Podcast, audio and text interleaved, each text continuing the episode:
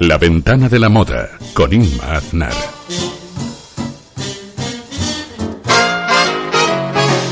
I can't give you anything but love, baby. That's the only. Muy buenas tardes, volvemos de nuevo a abrir nuestra ventana como cada martes a las 7 en punto de la tarde en la sintonía de CV Radio en el dial 94.5. Como ya saben ustedes, la ventana de la moda es tu programa especializado sobre moda bajo la filosofía y valores de reivindicar que la moda es cultura.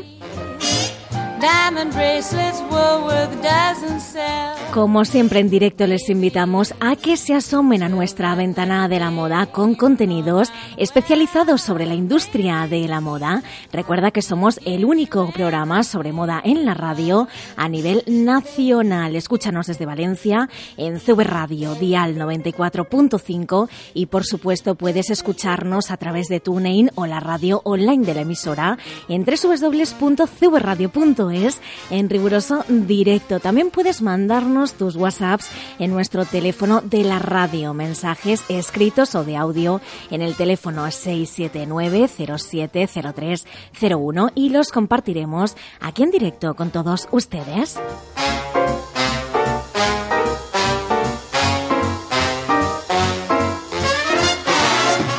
Esta semana viajamos hasta Colombia con nuestro enviado especial Andrés Astudillo, profesional y comunicador de moda en Colombia, para acercarnos todo acerca de B Capital, una feria organizada por la plataforma Inex Moda que da a conocer la moda local de Colombia y el talento nacional con un claro impacto en la industria de la moda a nivel internacional. Uno de los eventos más importantes sobre moda a nivel internacional llega a nuestro programa, La Ventana de la Moda, aquí en los micrófonos de CV Radio.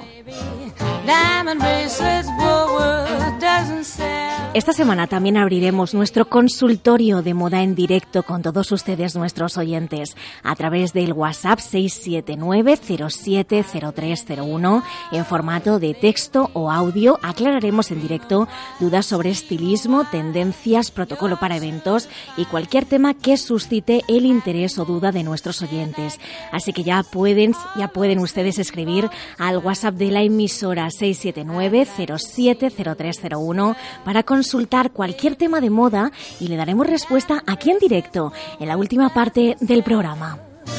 Baby, till that lucky day, you know darn well. El diseño de vestuario en la industria del cine puede hacer que exista una, armonía entre el argumento y psicología de los personajes y además introduce al espectador en la misma trama o argumentación. El diseño de vestuario es una clave esencial para mostrar la psicología de los personajes, su puesta en marcha en la historia y hasta incluso el maniqueísmo de los protagonistas de una misma historia. El color, las formas y texturas serán elementos clave en la gran pantalla. Esta semana analizamos el vestuario de películas que han hecho historia por su vestuario, donde habrá hasta incluso anacronismos, errores de vestuario, según la época donde comienza la misma historia.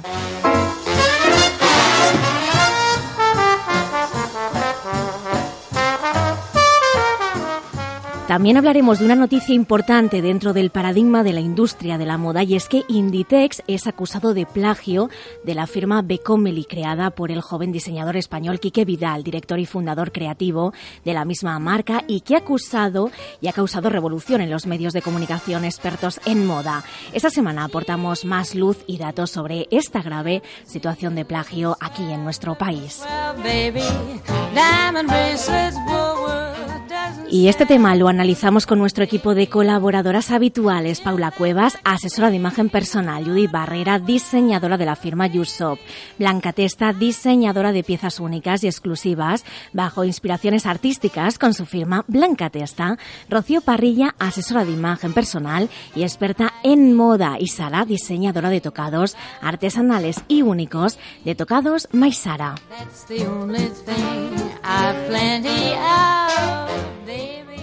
en nuestras redes sociales, en Facebook estamos como La Ventana de la Moda. También puedes seguirnos en nuestro Instagram oficial del programa, arroba La Ventana de la Moda Radio, vernos en nuestro canal de YouTube y síguenos cada semana en nuestro blog oficial www.programalaventanadelamoda.wordpress.com. A la dirección técnica mi super compañero Carlos Sánchez, que hace que todo esto suene así de bien como lo escuchas. Esto es En la Ventana de la Moda. Yo soy Inmaznar y como siempre te digo, quédate con nosotros y súmate a reivindicar que la moda es cultura.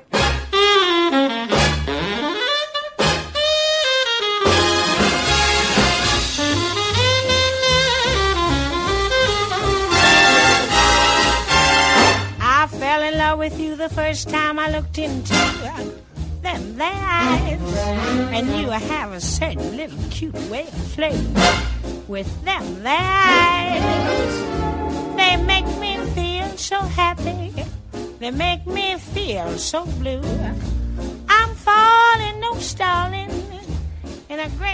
El diseño de vestuario en la industria del cine puede hacer que exista una armonía entre el argumento y la psicología de los personajes y además introduce al espectador en la misma trama o argumentación. El diseño de vestuario es una clave esencial para mostrar la psicología de los personajes, su puesta en marcha en la historia y hasta incluso el maniqueísmo de los protagonistas de una misma historia. El color, las formas y texturas serán elementos clave en la gran pantalla. Esta semana analizamos el vestuario de películas que han hecho historia por su vestuario.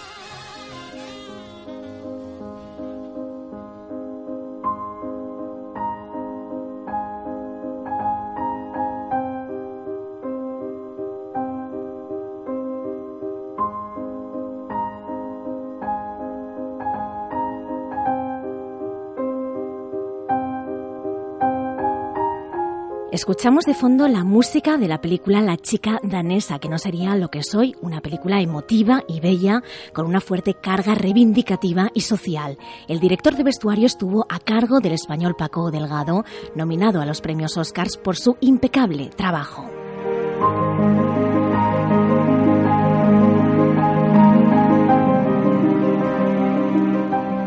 Lo cierto es que sin sus creaciones, sin sus trajes, vestidos, zapatos y sombreros, la chica danesa no se recordaría tal y como en la actualidad la recordamos.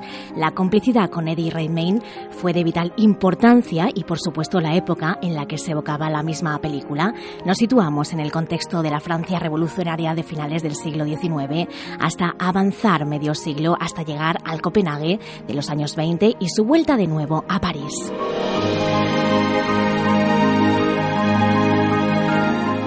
La complicidad con Eddie Redmayne y Paco Delgado fue necesaria para el vestuario, ya que en esta película se muestra el primer caso real de cambio de sexo de hombre a mujer, por lo que el vestuario en la transición al cambio debía de ser delicado, sensual y muy cuidado para evitar la parte más burda y también obvia, según palabras del propio diseñador canario Paco Delgado.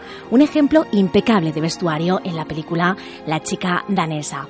Pero ¿qué tal si pasamos al género de misterio y suspense? Thank.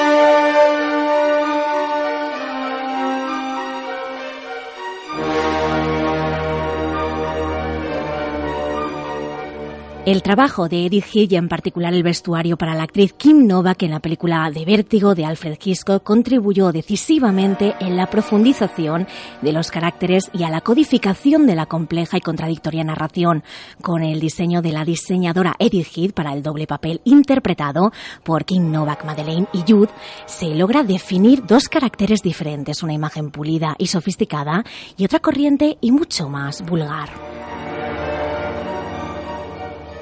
Madeleine es una mujer fatal, a la vez peligrosa y deseable. Por ello, su vestuario no debía de ser seductor. Debía mostrar poco su piel oculta con altos cuellos y mangas largas, como la clásica mujer rubia de Hitchcock.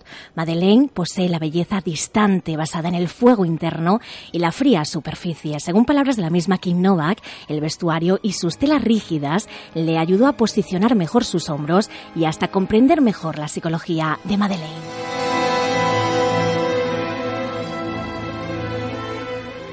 Por su parte, la imagen de Judy era totalmente diferente. Su mundo y el de Madeleine eran opuestos desde el punto de vista económico y como caracteres.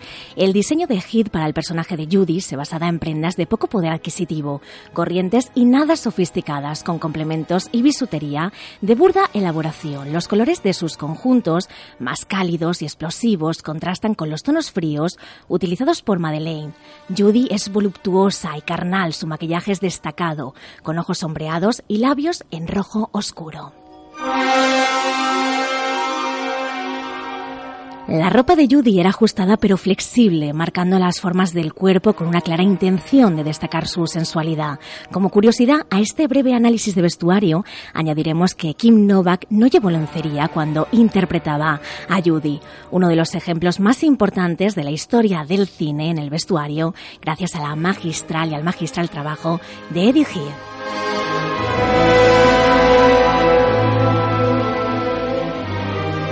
Y ya abrimos los micrófonos de CV Radio aquí en la sintonía 94.5 con la música de Vértigo, ¿eh? de la película de Alfred Hitchcock, como hemos dicho. Y damos la bienvenida a nuestras colaboradoras y compañeras. Buenas tardes, Judith Barrera. Hola, buenas tardes. Eh, a ver, eh, antes que nada, quiero mandar un saludo muy grande a, Chile, que es mi país.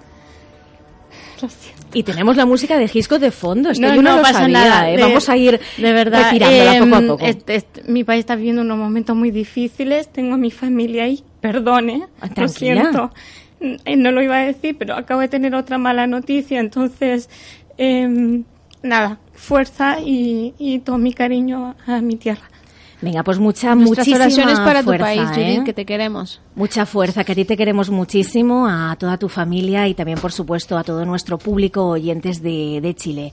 Continuamos. Rocío Parrilla, buenas tardes, ¿qué tal? Buenas tardes, ¿qué tal estáis, chicas? Yo encantadísima de estar aquí. Muy otro bien. martes más. Nosotros también. Muy buenas tardes, Sara de Tocados Mais. Sara, ¿qué tal? Hola, muy buenas y quiero saludar a todos nuestros oyentes que la verdad es que de vez en cuando me van escribiendo la verdad a la tienda y los voy conociendo poquito a poco. Eso es genial, ¿eh? El que nuestros oyentes se puedan manifestar. Mira que nos gusta eso, ¿eh? Y que hay veces que, que cuesta que los oyentes se manifiesten. Nos gusta mucho que, que, pues eso, que hagan este tipo de manifestaciones. Y se escucha también hasta en Colombia, que Lo mi hermana está sabemos. viviendo en Colombia y de vez en cuando también cuando tiene un ratillo entre los niños también nos escucha, que ahora estará almorzando. Pues saludos a Colombia. Saludos, sé que además A ahora toda tenemos, eh, Latinoamérica. ahora dentro de muy poquito, de unos minutos, tenemos una entrevista con Andrés Astudillo para hablar de Bicapital, que como, es, como hemos dicho es una feria internacional de moda de, de Colombia. Muy buenas tardes, Blanca Testa, ¿qué tal? ¿Cómo estás? Muy bien, Ima, muy contenta y bueno, eh, feliz por el tema que realmente me gusta y a mí, yo empezando con los años 50, que son mis favoritos. Muy buenas tardes, Paula Cuevas, ¿qué tal, compañera? Pues muy bien, muy buenas tardes a todos y no, simplemente instar a nuestros oyentes ya que está haciendo en Valencia por lo menos un clima ya otoñal, ya hemos dejado atrás el veroño, ¿no? Mal, llama- mal llamado y está haciendo lluvia, bueno, pues que aprovechen para ver todas las pelis de las que hoy vamos a tratar en la tertulia y seguro que, bueno, disfrutan un poquito más de, del contenido, ¿no? Bueno, pues vamos a ello y vamos con esas películas míticas donde el vestuario ha tenido pues eh, un gran eh, protagonismo. Empezamos contigo, Rocío. Bueno, pues eh, yo lógicamente hay dos que, que me gustan realmente y que me gustaría destacar. Eh, una de ellas es eh, muy, muy mítica, no solo por el vestuario, sino por la imagen que transmite y por los... eh, el mensaje en- y la película, por supuesto, que es mítica, que es Audrey Hepburn en el desayuno con diamantes, por supuesto. Es todo un, eh, un icono de, de estilo, de, de elegancia.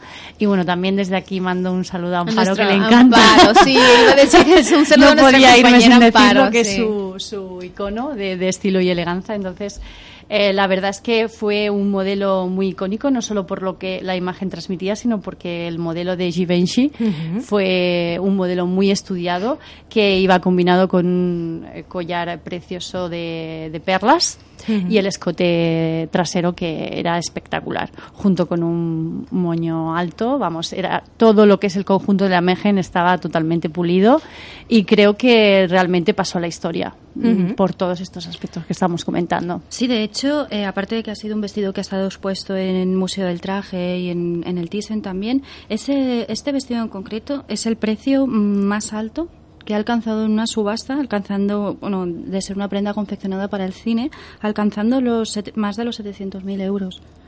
En 2007 fue. Ujú.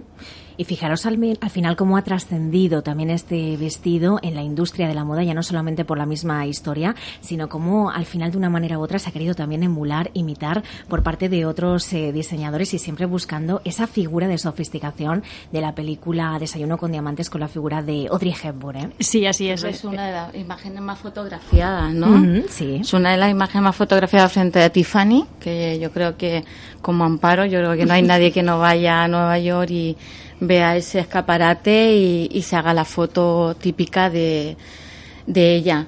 Eh, la verdad que es un icono para mí personalmente lo que es en la elegancia. Eh, también hay otra otra mm, otra película que yo me gusta mucho de ella y es Vacaciones en Roma.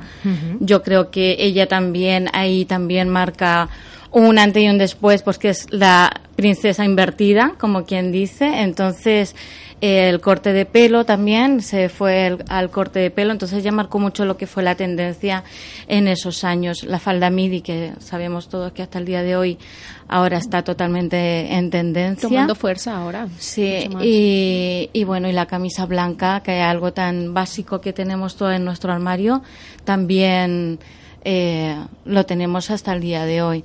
Y yo creo que no hay nadie que lo lleve con tanta elegancia como Carolina como ella. Herrera. Bueno, sí, hablando por, por lo menos de lo Sí. que fue en ese tiempo, que Sí. yo creo que fue la, la que comenzó con todo este, claro, sí. comenzó con todo con todo este registro a nivel de vestimenta y claro, ahora Carolina Herrera, pues bueno, Bueno, estamos hablando es la- también la única. Sí. Yo me voy a ir no solamente al cine y también yendo un poco hacia lo mío, hacia los tocados, por ejemplo, cualquier persona que diga quiero un yaqui, Ah, sí. siempre entendemos que es el casquete. Siempre. Y casi siempre en ese rosita que llevaba Jackie Kennedy. Es algo que en cualquier país, en Inglaterra siempre lo llamamos todas, es el Jackie. Y la verdad es que siempre va unido a ese estilo también muy Chanel, de también traje chaqueta, con su vestido, también un poco así más serio, pero tiene un look tan reconocible que también, igual que el tweet de, de Chanel, que lo reconocemos cuando queremos explicar lo que es, todas sabemos lo que es. Sí. Ya trasciende también de cuando ha sido, siempre nos vamos a ese momento y a ese estilo que todas podemos eh, siempre saber cuál es y de qué estamos hablando. Igual que, por ejemplo, también el rojo valentino, que lo hemos nombrado después del diseñador, y es el rojo valentino, igual que está el azul clean. Todas sabemos qué colores. Sí. Los demás los podemos bautizar como Sí, queramos, sí. pero esos sabemos siempre cómo O los son. Manolo. En la serie Sexo en Nueva York, eh, Manolo, bueno, los Manolo, ¿no? Los Manolo, Haciendo sí. referencia a los zapatos, de- zapatos. del diseñador español, de hecho, eh, Sí. Manolo Blahnik, Sí. que de hecho recuerdo ¿no? una escena en la que eh, ¿no? el, el super vestidor que de repente le regala, abre las puertas Ah, con solamente... a za- Bradshaw, ¿no? Sí, efectivamente, el zapato azul y es lo bueno haciendo referencia al guiño Sí. lo que decía Sara, que al final muchas veces quieren unos Manolo y, y, y no quieren el, Mano- el Manolo, quieren ese modelo de zapato con el detallito encuadrado, la pedrería encuadrada en ese Muchas novias vienen a la tienda y llevan ese zapato. Claro. Porque están y lo, tenemos esa evocación de ese momento tan romántico de cuando Big le pide a Carrie que se casen en ese vestidor tan increíble que todas queremos y que nunca vamos a tener. y siempre se evoca hacia ese y nos, y vamos hacia ese también, hacia ese color, hacia ese zapato y lo reconocemos también mucho. Sí que es verdad, Sí, ¿eh? yo creo que, perdona, que la importancia ahora de, de- dentro de todo lo que estamos hablando, lo que es un jefe de vestuario, eh, de los diseñadores que hay detrás, todo ese equipo de vestuario que hay en, en una película o en una obra de teatro. Porque no es solo la música eh, o no solamente son los actores, porque se ve que la parte de la vestimenta en el diseño te forma un personaje y aparte de formar un personaje te forma un ícono. O sea, ya eso queda para la historia. Lo, por Y- y ejemplo, mira- Casablanca, los Oh, trajes preciosa, que, independiente de lo que fue la película y sus actores, que sea, las vestimentas, yo creo que Mm. todos vamos a recordar lo que realmente representa Casablanca con sus vestidos. Entonces, la importancia de lo que es toda la parte de diseño y jefe de vestuario es muy importante. Yo, en yo este te voy a coger la palabra, Judith, porque mira, estoy leyendo aquí un artículo que escribió Diana Garrido en el, bueno, ahora a principio de año, y me gusta lo que dice. Dice, no todo es una, un, un agru- argumento bien planeado o, to- o tomas maravillosas. El vestuario dice más de lo que crees. Claro. Me parece muy, verdad, muy ¿eh? interesante. Y, y bueno, a mí- me gustaría recalcar, yéndome un poquito a mi patria, que casi nunca la, la menciono, pero me gustaría eh, señalar el eh, diseñador mexicano, se llama Benito Santos Ramírez, eh, que bueno, estuvo participando también eh, diseñando el vestido de Miss, Miss Mundo, Jimena Navarrete, en el 2010. Y bueno, a mí me parece impresionante porque sacó una colección eh, y se llama Evolución de la Moda Femenina en México a través del cine. Y me pareció muy interesante porque él eh, sacó vestidos inspirados en Gabriel Figueroa, que fue uno de los directores en México muy famoso en aquella época, me refiero a los años 50. Y dice también que dice eh, sacó un, vestido de Gabriel Figueroa y a Emilio el Indio Fernández, que también fue un, un director mexicano y actor, eh, en un accesorio y el pelo ah, color ah, negro azabache de María Félix. O sea, trató de transmitir todas esas tres cosas dentro de un solo eh, vestimenta y a mí me pareció muy maravilloso. Eh, y bueno, mi película favorita de aquella época, que bueno, yo admiro muchísimo a, a Sarita Montiel, Lola Flores, mi época, me, me, me fascinan los vestidos increíbles que utilizaban en aquella época. Pero yo creo que la, la película eh, mexicana en mi, en, mi, en, mi, en mi lado y que yo la, la conozco se llama Doña Bárbara que fue hecho interpretada por María Félix.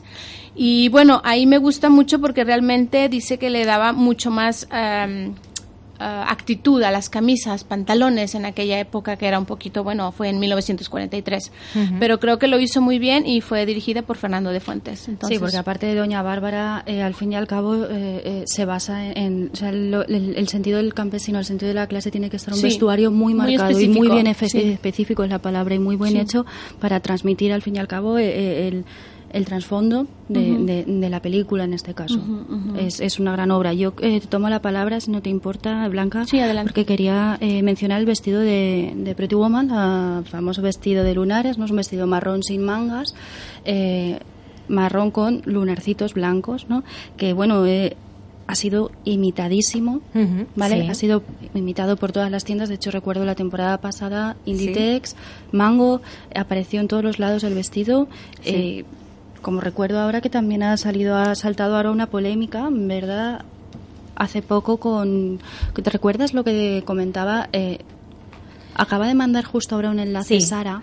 Vamos a ello. Nos ha mandado a... un enlace y es que eh, Inditex, mm, un- pues todos sabemos que en Zara puedes comprar una prenda, Sí. devolverla a X, ¿verdad? Sí, justo lo tenemos con el periódico acaba- de La Vanguardia. Sí, lo acaba de mandar Sara, es, es Sí. ahora al grupo que tenemos aquí, es, Sí, es que acaba de saltar esa noticia esta Ujú. semana. Y lo quería comentar. Y cuenta así el titular, una mujer condenada a seis meses de cárcel por devolver ropa God. usada en tiendas de Zara. Sí. Cambiada y cambiaba las etiquetas y los códigos de barras de prendas nuevas y los usaba para devolver ropa que ya había usado. Es decir, esto es una noticia que ha salido ahora, ahora mismo de, de ultimísima hora, que es que es increíble. ¿eh? Madre mía, la gente es capaz Final. de hacer ese tipo Esto de es cosas. una Sí, porque barbaridad. al final- Y con seis meses de prisión, ¿eh? Además. Sí, porque al final le- lo que se pretende es un poco hilando con lo que comentaba, ¿no? Que vemos el vestido de Pretty Woman, mm, bueno, Pretty Woman como cualquier otro, en una película, en una serie, incluso en revistas, queremos imitarlo a cualquier precio, nunca mejor dicho. Entonces, si la opción es comprarlo en cualquier,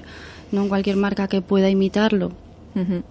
O copiarlo, hombre, hacerlo tampoco no es tan difícil, caray. No, pero eso, pero tengo No que digo decir que, que no, es la confección más sencilla. Es verdad. súper simple, es un vestido muy simple. No tiene mucho no más. tiene, no tiene nada más. Pero yo, por ejemplo, yo he trabajado también en otras tiendas, en otros países, aquí en España sobre todo, en una multinacional bastante importante que ya está en toda España, en el Corte Inglés, por ejemplo, y he estado, he tenido la ocasión de, haber- de recibir clientas que te sacan una prenda que sabes que es un vestido de fiesta que era para una boda y lo han sacado y olía a, a, ¿cómo se- a- a suavizante, que sabes también que marca es el suavizante, que esa prenda jamás en la vida en una tienda huele así. Sabes que lo acaban de lavar y lo han sacado de la lavadora y te lo traen para devolverlo, porque es un vestido de 300 euros y lo gastan ese fin de semana y lo Pero devuelven. pregunta, ¿pero con la etiqueta? Sí, ¿Cómo es posible lavar Pero una prenda con la no, no, etiqueta de hecho, puesta? en el se artic- puede quitar también, se puede quitar la etiqueta y volver a ponerla. coserla, sí, claro, y la gente se... Vamos... Sí, la no, es de la que hacíamos referencia que acaba de mandar Sala, yo me he dado tiempo a leerla quizá un poquito más por encima y ponía que esta señora en concreto eh, fotocopiaba los códigos de barras y las etiquetas y todo. Sí, sí, no, era, era vamos, Esto ya está muy sido- sí, profesional, ha ¿eh? sido Y muy esto ya es profesional, ser, sí. vamos, increíble. De una manera u otra, esto es una noticia que acaba de saltar ahora, como decimos, en, en la vanguardia. Y bueno, sí, pues a nivel de lo del tema, ¿no? Del consumo de moda rápida, al final el tener que comprar de una manera desmedida, también yo creo que tendríamos que apostar en este caso por básicos, por clásicos, como el caso que comenta Paula, también Rocío, del vestido negro básico, vestido, por ejemplo, de lunares, que se han quedado ya al final dentro de nuestro vestidor o dentro de nuestro closet de la mujer, ¿no? Que son 100% imprescindibles dentro de la industria de la moda y que al final yo creo que este tipo de prácticas ocurren, yo creo que porque se, se está fomentando mucho ese consumo desmedido, ¿no? Ese consumo rápido, de moda rápida, necesito comprar, tener más tendencias, más tendencias y ¿por qué no primero completamos ese nivel de básicos y empezamos a trabajar realmente adecuadamente nuestro vestidor? Yo quería comentar mm, so- este tema porque la verdad es muy importante eh, concienciar tanto a los, oyentes en este caso, porque es a donde nos dirigimos, pero sobre todo que la tendencia, la dinámica de comprar tendencias, de lo que se lleva, la última, eh, siempre eh, copiar a las influencers, copiar a estas personas que a lo mejor son it girls, que ahora se llaman. Yo creo que eh, al final la sociedad como que te empuja hacia ello. Entonces, no olvidemos que eh, lo que lo que dices, Inma, no olvidemos que lo importante es que la ropa está para una necesidad, que la ropa está para usarla en diferentes ocasiones y que siempre hay que cubrir esas primeras necesidades. Después, el estilo de vida, el estilo, etcétera. Pero irnos solamente a enfocarnos en lo que se lleva y en las tendencias es un error muy común eh, en, en estos, bueno, no en estos días, sino últimamente, como ya habéis, Sí. habéis visto. En la actualidad. Exactamente. Es No, cierto. y, se, y se ve mucha gente eh, ahora eh, que va puesta con toda la tendencia en un solo momento. Entonces, Eso se llama lo que son las fashion victims. que sí, evidentemente Dios, son de víctimas verdad. de la entre moda. el pantalón Sí. que se lleva ahora, entre las mangas bollonantes, una co- vamos, ves una cosas allí. Bueno, bueno, vamos a sacarle la parte positiva un Seguimos, poco a seguimos todo con esto. nuestro tema, ¿no? Venga, vamos a Sí, seguimos vamos a sacarle la parte positiva al tema de las pelis. Hay que ver también lo bonito que es conocer la historia de la moda y ser capaz de ver una película y poder categorizarla y decir, esta película pertenece a los años 20, 30, 40, 50 gracias al vestuario y, y- y saber cómo ese vestuario repercute en nuestra cultura eh, día a día, porque repetimos otra vez que la Es moda que la- la es moda arte, la moda es, cultura. aparte que la moda es historia también, Mm, o sea, la moda, está. la moda es si te pones a, a- a verla y estudiarla, que a mí me, me, me encanta y me gustaría tener un cerebrito así para, un chip específicamente para que no se me olvidara nada,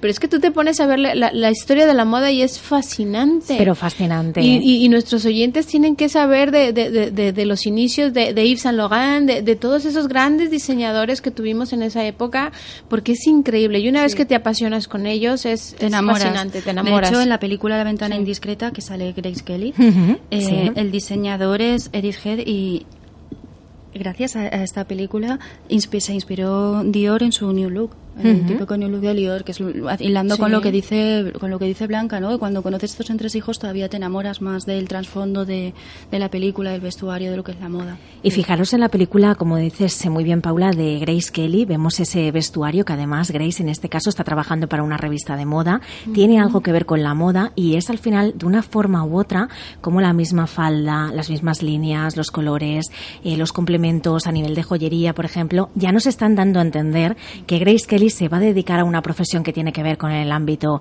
de la belleza, de la moda, de la cultura. Es decir, que la moda en el vestuario, el diseño de vestuario, es tan importante ya para avecinarnos incluso lo que puede ocurrir y trabajar en este caso la psicología del mismo personaje, ya sea con un color, por ejemplo, con una forma, eh, una forma de un vestido, por ejemplo, una línea, un tejido también incluso. El otro día yo estaba viendo una película que además la recomiendo española, que no sé si la habéis visto. La película se llama Todos los saben, que la protagoniza Oh, Penélope Cruz, sí, Penélope Cruz, y correcto. Javier Bardem, que bueno, son unos, eh, vamos, no unas visto. fieras eh, en la gran pantalla y me encanta verlos además juntos, porque es increíble.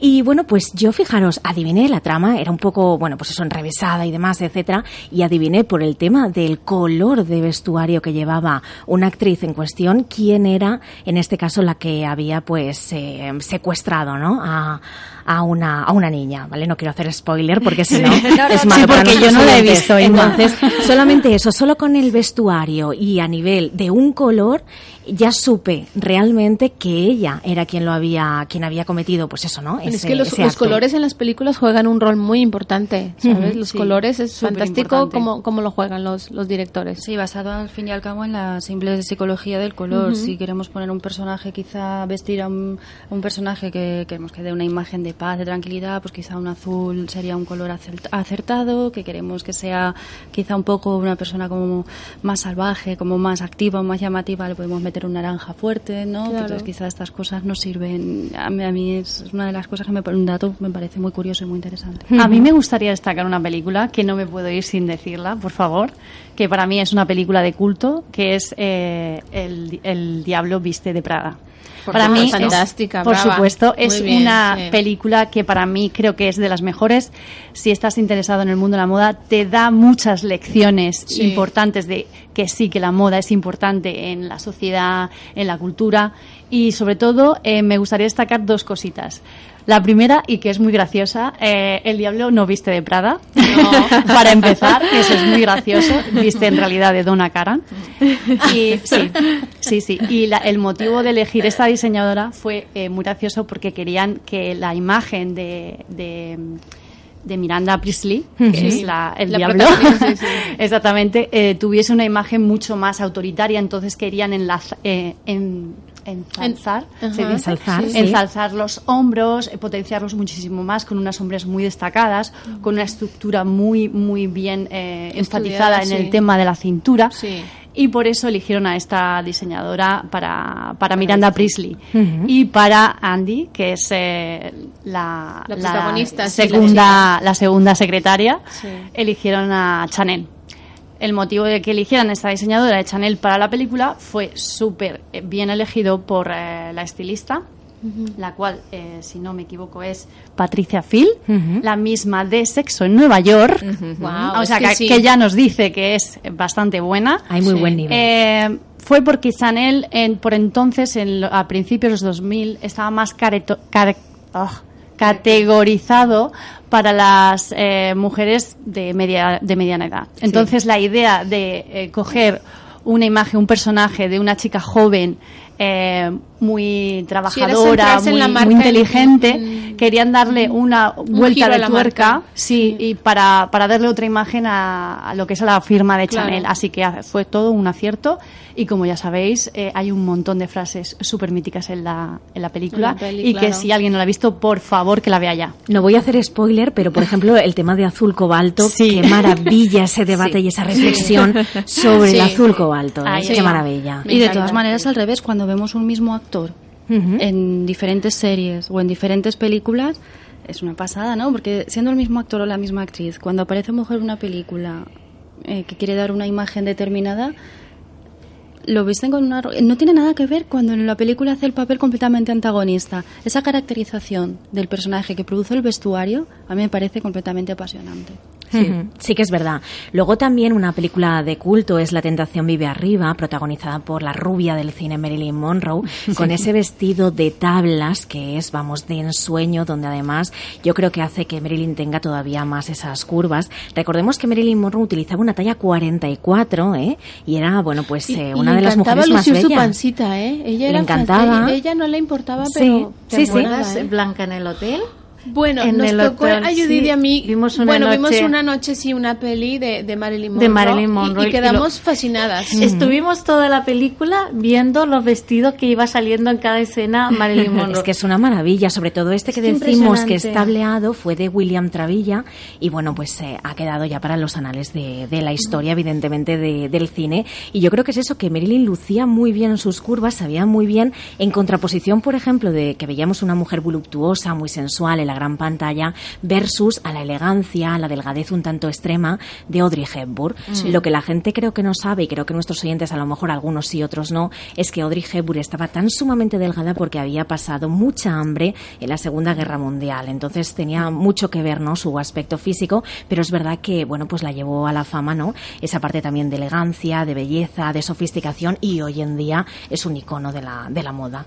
Sí, al final no, es- Son- no es la talla, es como no, la es usas. que son dos tipos de bellezas totalmente diferentes, poniéndola en lugar con comparación con Marilyn Monroe, que es un poco más voluptuosa, es, es muy diferente. La época puede ser la misma, pero yo creo que desde ahí podemos coger ejemplo de que, o sea, las tallas y, y- y- y- tanto la clase como la, la manera de portar un vestido no, no- tiene, y la elegancia, correcto, no, no tiene peso. Es que hay que anotar que, que los estereotipos han ido cambiando conforme hemos ido cambiando de décadas y por lo tanto en, en los 50, los 60 Sí. no tiene nada que ver con lo que ahora vemos eh, No. ni en las pasarelas ni en el cine. No. Pero tenemos, por ejemplo, a Scarlett Johansson, que a todos nos recuerda a Marilyn, Man- a Marilyn Monroe.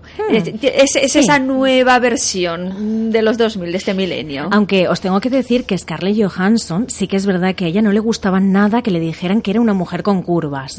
Y esto ¿Por a mí me, me dolía, porque digo, con lo bonito que es ser una mujer con curvas también, oye, que también hay que verlas en el cine y que Claro. Muy bien. Pues ella no, ella se empeñaba, hacía de hecho unos, unas dietas desmesuradísimas y entonces perdía mucho peso y entonces intentaba incluso también con el color demostrar que parecía Sí. como más delgada de lo que era y bueno, pues era ahí una, una confusión, ¿eh? Al Para final, el espectador. sí. Es cultural completamente porque en otros continentes como puede ser África, al final la mujer completamente delgada, eso es horroroso, horroroso, horroroso. Les gustan las mujeres más voluptuosas y más con curvas. Sí.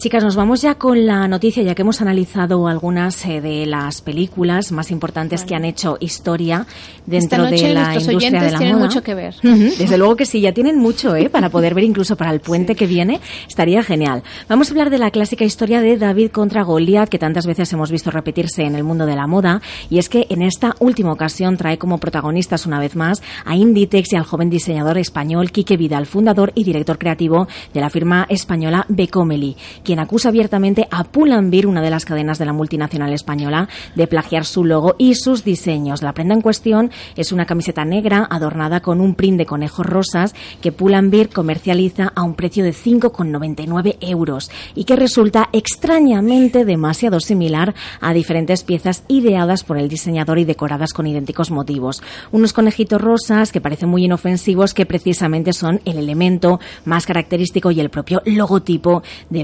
Becomeli, que lo lleva la firma, como hemos dicho, Quique Vida, el fundador. ¿Qué os parece? Bueno, esto es A ver, increíble, ¿eh? Sí, eh, bueno, lo que estuvimos viendo ahí en la noticia. eh, A ver, cuando siempre sí que es verdad que está la, la famosa frase, bueno, si te De copian, Chanel, mira, sí. siéntete halagado porque, mira, es, es un.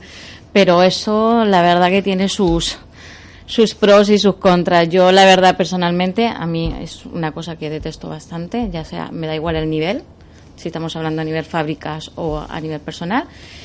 Y eh, entonces yo veo que, por ejemplo, cuando es una gran firma, por ejemplo, que decía Chanel o esto, y hay una y Inditex en este caso hace una copia, no les llega a remarcar, que sea, n- no llega a, a dar un efecto económico tan brusco porque la gente llega a saber lo que es el valor de lo que es Chanel en este caso por ejemplo y lo que es eh, Sara vale entonces eh, pero cuando ya te es un diseñador en la cual eh, está comenzando donde hay un eh, trabajo de por medio hay creatividad hay un- una parte económica en la cual pierdes tu no es perder inviertes tu tiempo y dinero para sacar un, un diseño y después encontrarte eh, a esta gente que te hacen una copia, porque al final es una copia, Y no es una inspiración, sino Sí. que es una copia. Y una mala copia, además, también. Entonces, eh, duele. ¿Por qué? Porque este diseñador ha estado en las pasarelas eh, de, bueno, en Madrid, donde, cosa que yo tampoco entiendo, pero bueno, el dinero es así, que Inditex son uno de los patrocinadores de la Fashion Week. Es algo, eh, vamos, totalmente mm, que se va Es fuera que de es muy onda, ¿eh? Sí, ¿eh? Es tiene- muy no es comprensible. Claro. no es Yo creo que si Bicomely, perdona, Judith, si Bicomely lo hace un poquito, eh, hombre, famoso que tú sabes que lo ha hecho el eh, Quique, hombre, dejarlo, porque es, su, es parte de su marca. No hay por qué hacer lo que ha hecho Inditex con eso, en mi punto de vista, con mucho respeto, pero yo creo que eh, para mí, yo creo que Enrique hace lo correcto. No, yo, es que lo, es lo que digo, que sea ya independiente del diseñador, que sea, ya estés comenzando, no estés comenzando, yo creo que ya está bien de que estas grandes superficies eh, en moda eh, estén plagiando, porque al final es eso. Es que tienen un todo. equipo de creativos que se tienen dinero para poder pagar a gente por detrás donde puedan hacer creativos y hacer buenos diseños o lo que quieran hacer y, y hacen lo más fácil de copiar a los a los nuevos diseñadores. Entonces, Sí, pero muchas veces Muy estas cosas, le- por decirlo así un poco mal dicho, les rebotan, ¿no? Estas copias las acaban rebotando y les acaban perjudicando. Hay en muchos casos que... eh, pero la venta está. Y el daño ya está hecho ¿eh? Claro. de la copia. Y la Eso venta también es está. verdad. Que sí que es cierto que les rebota luego de alguna manera u otra, pero también tardan en el tiempo. Claro. Y menos mal que Kiki ha sido muy valiente de poderlo denunciar y de contarlo y Sí, de tener te ese digo, atrevimiento que que, me lo parece, correcto, ha hecho lo correcto. su- vamos, súper correcto miedo porque adecuado, no sabe ¿eh? si se les van a cerrar las puertas de la próxima pasarela, ¿eh? Claro. Por, por- por el tema. Pero este. bueno, al final tienes que defender Es que tu marca. Al Tu final es tu diseño, marca, tu y diseño. creatividad, como lo dice Judith. Ujú. El Pero problema... eso- Perdona. Sí, sí, no. El problema es que eh, pues estas empresas tan grandes que tienen tanto poder les da igual las repercusiones que tengan porque se piensan que ante diseñadores que están comenzando que a lo mejor no tienen la fuerza que ellos tienen o el poder mediático piensan que no van a acarrear con, con, me- eh, con medidas legales o acusarles por simplemente eh, pensar que igual no merece la pena o lo que les va a costar. Y entonces al final dicen, pues vamos a hacerlo. Si total, igual las consecuencias son mínimas. Ese es el problema, que la diferencia del pequeño al grande mm, sí que sí que ahí hay un problema, porque no, no realmente no no el pequeño no tiene las mismas facilidades que lo tiene. Pero eso, por ejemplo, lo ves mucho, por ejemplo, tú también que has vivido en, en Londres, que tenemos las firmas mucho más a mano, todos los diseñadores, puedes ir a la tienda y verlos en primera mano, que aquí, por ejemplo, en Valencia no nos llega tanto y España no nos llega tampoco tanto diseñador. Lo ves y luego lo ves en firmas en más baratas la copia de casi todo. Yo he visto todo, mientras que he trabajado en, en Ralph Lauren, he visto casi todo copiado luego en otras tiendas. Sí, sí. Bueno, pues todo nuestro apoyo, como decimos, a Quique Vidal, fundador y creador de la firma Becomely, y además que lo apoyamos totalmente ¿eh? en su denuncia contra Inditex, contra ese plagio injusto y desmedido en la industria de la moda. Chicas, ya terminamos, que ya tenemos aquí ya casi casi Andrés Astudillo para nuestra próxima entrevista, que nos vamos para Colombia. Contarnos, ¿dónde os podemos localizar? Judith Barrera. Eh, por Judith Barrera Diseños, eh, en nada eh, hablaremos con, diremos con Blanca una cosa porque nos vamos a fusionar y sacaremos una firma. Entonces, cuando ya lo tengamos todo listo, os contaremos. Muy bien, perfecto. Pues aquí, ¿eh? quiero que lo contéis en la Hombre, ventana de la moda en vuestra casa. Rocío Parrilla. Pues me podéis encontrar en las redes sociales como Rocío Parrilla PS y en mi página web como www.rocio-medioparrilla.com. Perfectísimo. Sara, ¿dónde te podemos localizar? Hola, pues me podéis encontrar en Tocados Maisara o poner solamente Tocados Valencia y soy la número uno, así que me encontraré súper fácil. La mejor, evidentemente. Blanca Testa, ¿dónde te localizamos? Bueno, seguimos trabajando, como lo ha dicho Judith, estamos creando una nueva marca y ojalá que, bueno, se, se nos haga. Muchas gracias. Perfecto. Paula Cuevas, ¿dónde te localizamos? En redes sociales Paula barra baja CVS y en la página web paulacuevasestilista.com. Perfecto, pues muchísimas gracias compañeras y hasta la semana que viene. Adiós.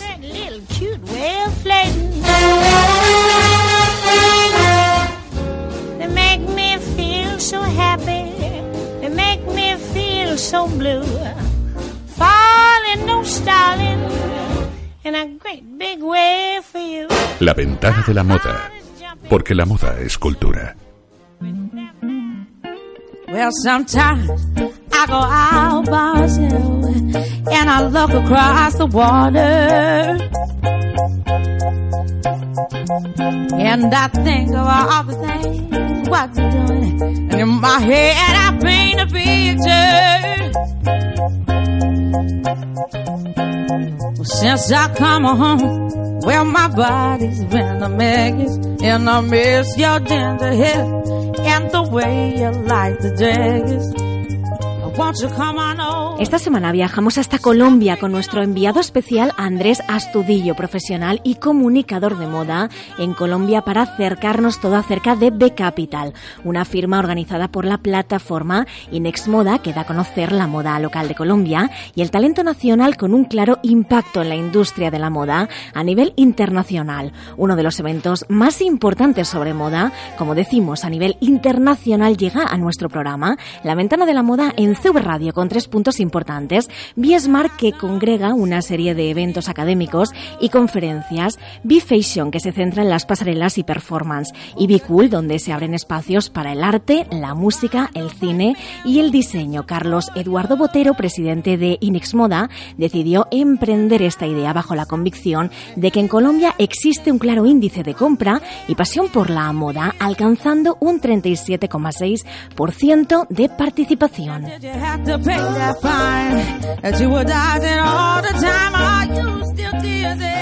Y ya tenemos esa conexión con Colombia. Muy buenas tardes, Andrés Astudillo. Hola, hola Inma, ¿cómo estás? Me encanta saludarte nuevamente. ¿Cómo has estado? Pues encantadísimo, yo estoy de saludarte también a ti y aquí estamos, pues al pie del cañón contando moda y estoy súper agradecida y feliz de tenerte de nuevo aquí en el programa La Ventana de la Moda en CV Radio. Claro que sí, muchísimas gracias a ti por el espacio y para mí también es supremamente valioso tener la oportunidad de hablar de moda colombiana y por supuesto de mi país. Andrés, como decimos, B Capital ha dado mucho de qué hablar en Colombia porque se ha apostado por la moda como cultura, con conferencias, pasarelas y espacios de arte, música o cine con reproducciones también hasta incluso de fashion films de moda. Así es, así es. Te cuento que eh, B Capital eh, es una de las ferias con propuestas disruptivas, discusiones profundas y experiencias sorprendentes alrededor de la moda aquí en Colombia y, mm, ha sido magnífico. Andrés, muchos fueron los diseñadores que se sumaron en el mismo evento, por ejemplo, Andrea Landa, Manuela Álvarez, Diego Guarnizo, entre otros muchísimos más que tienen un talentazo increíble y que los hemos visto en Bicapital. Así es, así es. Eh, bueno, esta, esta feria como tal tiene eh, una inclusión muy importante porque eh, le da la oportunidad a los nuevos creadores también de que, de que expongan su trabajo ante sus consumidores y ante todo el sistema moda que por supuesto estuvo congregado en la feria. Eh, hablamos de los nuevos creadores como Michelle González, Juan Enríquez, que fueron eh, grandes expositores en, su pasarela y presentaron lo último de sus colecciones. también Bana, The Sheer Lab, y por supuesto grandes, grandes diseñadores como son Diego Guarnizo, Manuela Álvarez, así es. Andrés, en Colombia existe un nuevo paradigma dentro de la industria de la moda, que es que el mismo diseñador, el creador, cuenta la historia de su marca, de su colección, a través de otros medios que no solo están basados en la pasarela, algo que hemos visto en B-Capital. Así es, así es. Eh, en este momento siento que las propuestas de moda están siendo mucho más auténticas, por supuesto conservando el sello de lo colombiano, pero hay una unión muy grande con, con otros ejes como es el arte, la música, el teatro, entonces se están presentando eh, grandes eh, movimientos desde una escena un poco más, perdón, no tan convencional, que creo que eso es también una, una, una intención que vale la pena tener en cuenta porque llama eh, y es muy vista para nuevos eh, consumidores y gente que no está directamente tan relacionada con la moda. Además es importante comentar a nuestros oyentes que dentro de este evento existió una parte de pop-up, de exposición para el trabajo de los mismos diseñadores y para que ellos mismos pudieran comprar de una manera u otra las mismas creaciones. De hecho, como hemos dicho antes, Carlos Eduardo Botero comentaba que ha alcanzado una participación de casi un 38%, un 37,6% de participación en la misma feria. Así es, tienes toda la razón. Pues básicamente las pasarelas y la feria como tal propone todo un performance y lo que buscaba inicialmente es, exactamente lo que tú dices, conectar esa experiencia de marca, que los consumidores, digamos que se acerquen un poco más a estas marcas que están siendo en este momento tendencia en el país y por supuesto a nivel internacional. Ujú. Andrés, en el mismo evento también se pretendió explorar a la moda a través de lo inexplorado, como tú muy bien comentas, a contar lo que es la moda a través del arte, la cultura, pasarelas, desfiles, también performance. ¿Qué valoración global haces de este evento? Bueno, me parece completamente importante hablar del tema de la, de la conexión real que están buscando las marcas en este momento con los consumidores. Sabemos perfectamente que hablar de moda no es solamente hablar de prendas, sino también conectarse con ese universo que relaciona a ese consumidor. A partir de ahí está el secreto de cómo las marcas logran conectarse emocionalmente con ese consumidor y finalmente hay un tema de fidelización y de, y de amor por la marca, ¿no? Finalmente no estamos comprando solamente un producto, sino que estamos comprando toda la experiencia que ofrecen esas grandes marcas.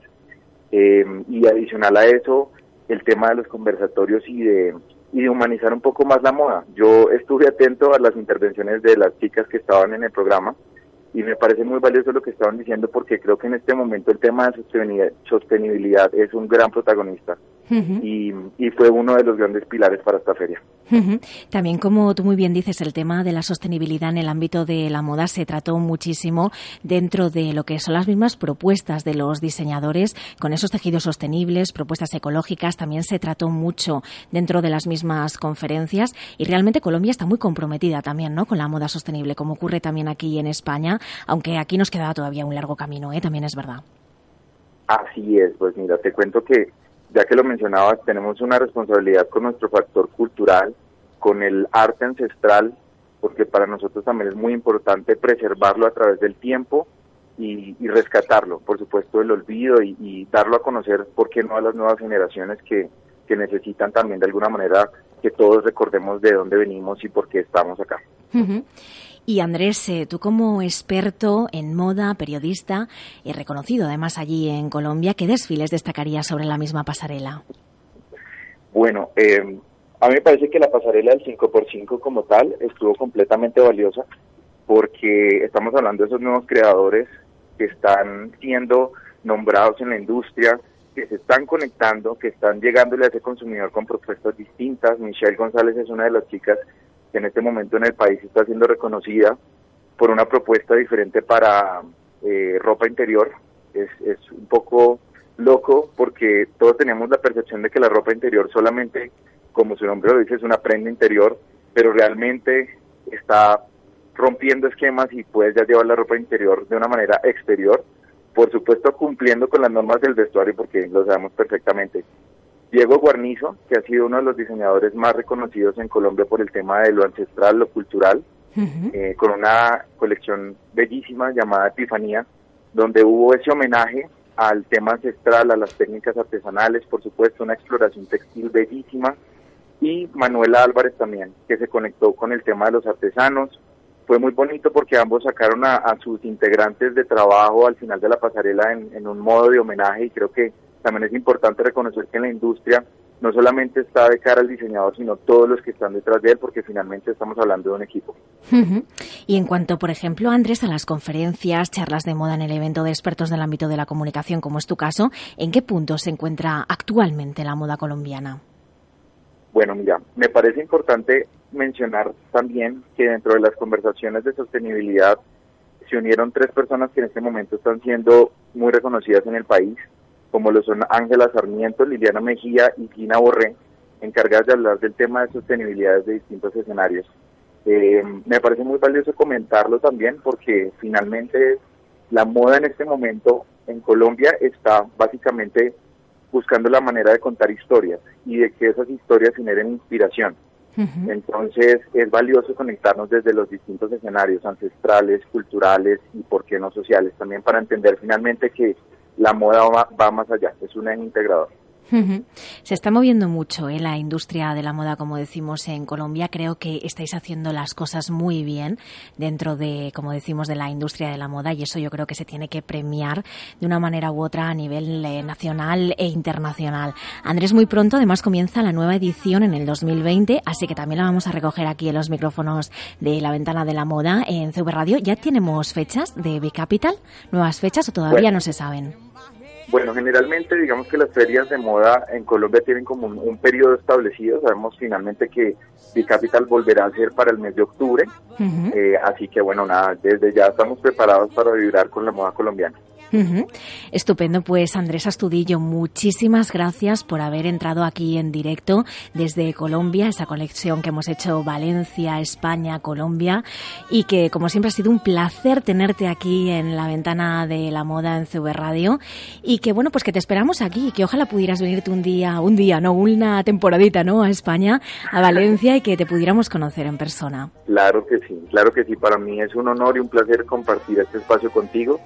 Gracias por la oportunidad, gracias por hablar de moda colombiana porque es muy valioso desde, desde un título personal para mí y te extiendo igualmente la invitación por aquí, supremamente bienvenida en Colombia.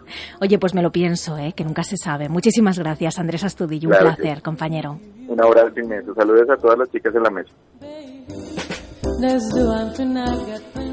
Y nosotros ya nos despedimos hasta la semana que viene. Nuestro consultorio de moda, que hemos visto que hemos recibido muchísimos mensajes a través de nuestro WhatsApp de la emisora, vamos a guardarlo para la próxima semana y daremos la respuesta, como decimos, aquí en los micrófonos de CV Radio, en la ventana de la moda. Como siempre, nos despedimos hasta la semana que viene, a las 7 en punto de la tarde. Vamos a estar aquí en la sintonía de CV Radio para seguir reivindicando que la moda es cultura. Recibe un saludo de tu locutora favorita, Inmaznar.